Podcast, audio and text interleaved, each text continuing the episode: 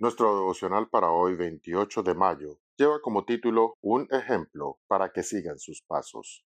Nuestro verso para hoy, encontrado en Primera de Pedro 2, 21, dice, Para esto los llamó Dios, ya que Cristo sufrió por ustedes, dándoles un ejemplo para que sigan sus pasos. En 1554, se publicó en España la novela picaresca La vida de Lazarillo de Tormes. Su autor nos cuenta las vicisitudes de Lázaro, un joven que nació en un molino junto al río Tormes.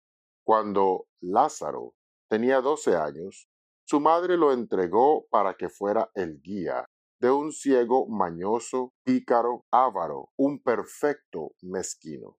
Al fin de poder sobrevivir, Lazarillo, como lo llamaba el invidente, tuvo que poner en práctica la truanería del ciego. Una vez, un vendimiador le dio un racimo de uvas en calidad de limosna. El ciego llamó a Lazarillo y le propuso un trato. Seré generoso contigo. Cada uno tomará una uva a la vez, pero prométeme que no tomarás más de una uva. Yo haré lo mismo. Por primera vez cumplieron el trato, pero la segunda, el ciego cambió de propósito y comenzó a tomar de dos en dos. ¿Y qué hizo Lazarillo? Siguiendo la maligna influencia del ciego, comenzó a tomar de tres en tres.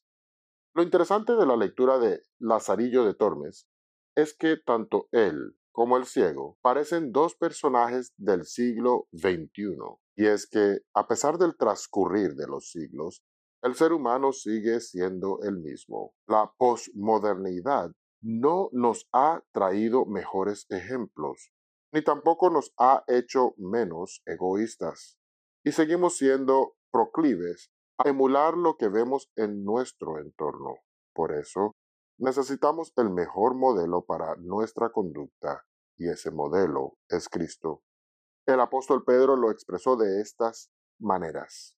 Para esto los llamó Dios, ya que Cristo sufrió por ustedes, dándoles un ejemplo para que sigan sus pasos. La palabra griega traducida como ejemplo, hipogramos, se usaba en el griego clásico para referirse a las líneas trazadas por el maestro a fin de guiar al niño que estaba aprendiendo a escribir. El maestro trazaba las líneas y luego el estudiante escribía sobre ellas. Precisamente eso fue lo que Cristo hizo. Vino al mundo a trazar el ejemplo de vida que nosotros hemos de seguir. Las líneas cuyos contornos moldean un carácter conforme al corazón de Dios.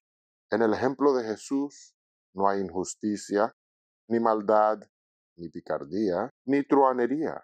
Es un ejemplo de responsabilidad, pudor, dominio propio. Dios nos llamó a seguir ese modelo, no el de los ciegos que encontremos en nuestro camino, ciegos porque no tienen visión espiritual.